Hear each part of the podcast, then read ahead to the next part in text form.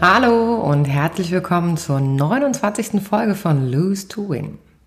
Der Podcast, in dem du hören wirst, wozu verlieren Gutes und warum du dabei immer gewinnst. In dieser Folge wirst du erfahren, wieso es so wichtig ist, sich in der Bringschuld erst einmal in Ruhe zurückzulehnen.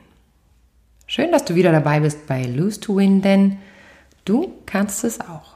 Verlieren, um zu gewinnen. Viel Freude beim Reinhören und bleiben. Von der Ruhe und der Bringschuld. Wir schreiben das Jahr 2007. Ich bin mit einer guten Bekannten auf dem Weg nach Berlin. Beide haben wir geschäftlich in der Hauptstadt zu tun und so freue ich mich über ihr Angebot, mich in ihrem Auto mitzunehmen. Der schwere Touareg fährt uns sicher in einem zügigen Tempo über die Avus in Richtung Stadtkern. Ich liebe dieses Gefühl, in Berlin angekommen zu sein. Menschen um Menschen, Autos, Sehenswürdigkeiten und alles wuselt so um einen herum. Ich war bis jetzt immer nur mit dem Zug nach Berlin gefahren und in der Stadt dann mit dem Taxi unterwegs. Ich wäre heillos überfordert mit dem Straßenverkehr und all den Autos und Menschen und Radfahrern. Umso glücklicher bin ich, dass ich ein ruhiger Beifahrer bin und somit den Ausblick ins schöne Berlin genießen darf. Wir kommen an eine große Kreuzung und stehen auf einer dreispurigen Straße. Autos von vorne, links und rechts warten auf ihr Fahrsignal. Unsere Ampel springt auf grün. Wir rollen in die Mitte der Kreuzung, wollen nach links abbiegen und das Auto geht aus. Kein Mucks mehr macht dieses Riesenschiff. Ich sehe aus den Augenwinkeln all die Autos, die fahren dürfen, auf uns zukommen und wir bewegen uns nicht einen Meter von der Stelle. Du, du, sage ich zu meiner Bekannten, was machen wir denn jetzt? Wir können doch nicht hier stehen bleiben. Und ich verstehe fast mein eigenes Wort nicht mehr, denn es hupen um uns herum bestimmt fünf oder zehn Autos. Ich sehe Menschen in ihnen wild gestikulieren, brüllen und mit den Armen fuchteln. Meine Hände werden feucht und ich bemerke, wie unangenehm und peinlich mir diese Situation ist. Wir müssen jetzt mal was machen, platzt es panisch aus mir heraus. Meine Bekannte lehnt sich in ihrem Sitz zurück, nimmt sich eine Zigarette aus der Schachtel und zündet sie sich in aller Ruhe würdevoll an. Ähm, du, die hupen alle und wir stehen hier auf einer Hauptverkehrsstraße? In Seelenruhe schaut sie mich an, nimmt einen tiefen Zug an ihrer Zigarette und sagt, Willst du jetzt ein Zwei-Tonnen-Auto von der Kreuzung schieben? und zieht, indes sie es sagt, eine Augenbraue hoch. Aber wir können doch hier nicht einfach stehen bleiben, sage ich zu ihr. Doch, entgegnet sie mir. Ich weiß ja, dass der Turek gleich wieder anspringt und bis er das tut, warten wir einfach mal ab. Hm. Die dritte Ampelphase ist um. Wir stehen noch immer in Berlin auf einer Hauptverkehrsstraße auf einer Kreuzung. Ich weiß nicht, wie viele Autos gehupt haben, wie viele Menschen uns bepöbelt und angeschrien haben. Was ich aber noch gut erinnern kann, war meine Hilflosigkeit ob dieser Situation. Meine Bekannte hat das einzig Richtige getan in diesem Moment. Sie hat Ruhe bewahrt. Denn es kam so, wie sie es sagte.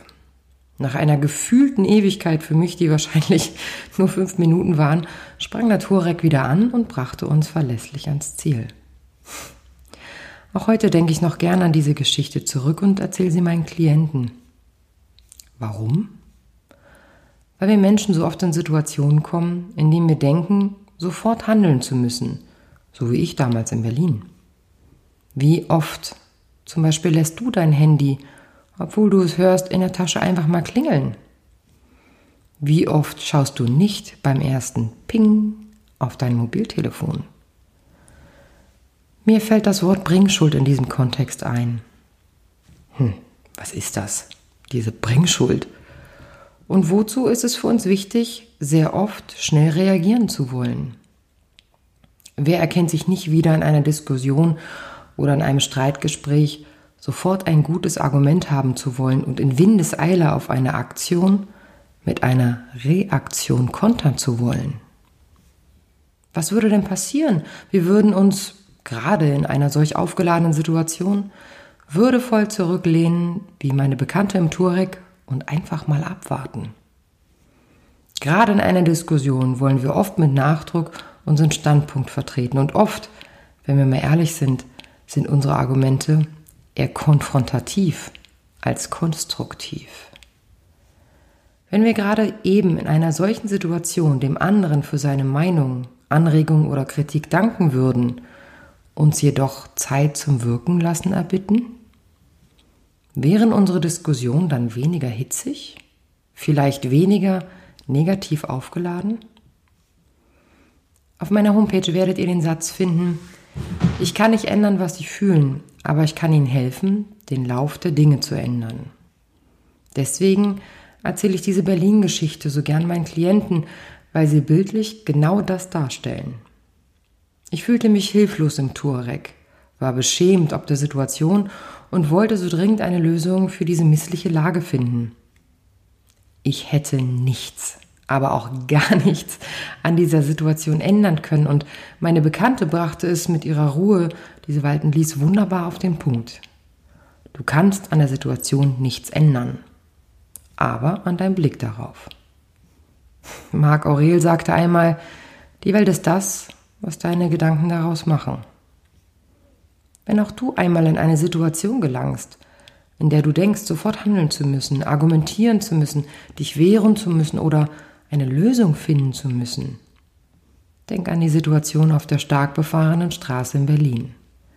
Lehn dich zurück, blende aus und frage dich, ob du tatsächlich gerade etwas an ihr ändern kannst. Ob eine schnelle, vielleicht kopflose, durch Emotionen geleitete Entscheidung gerade das Richtige ist. Oder ob du dir die Zeit nehmen darfst, erst einmal wirken zu lassen, zu sortieren und die Ruhe zu bewahren. Denn wir alle wissen ja, in der Ruhe liegt bekanntlich die Kraft. Meine Lieben, wieder einmal herzlichen Dank fürs Zuhören. Und es gibt eine kleine Änderung und zwar hat sich meine E-Mail-Adresse geändert. Jene lautet jetzt Diana Weber at hardlightslose2win.de zu der gleichnamigen Homepage www.hardlightslose2win.de. Also eine kleine Neuerung, auch auf der Homepage zu finden. Ich freue mich natürlich wieder über Anregungen von euch, Kritik, Lob, Ideen, ähm, Geschichten von euch, die ich ähm, auch gerne bei äh, Lose to Win unterbringe. Denn äh, jede Lose to Win Geschichte sollte für alle hörbar sein, damit jeder für sich vielleicht eine kleine Stütze bekommen kann. Und ich freue mich auf äh, den nächsten Podcast in den nächsten zwei Wochen. Übrigens, noch ganz wichtig, ihr findet mich jetzt auch bei iTunes und bitte weiter sagen. Bis dahin, bleibt gesund und passt gut auf euch auf.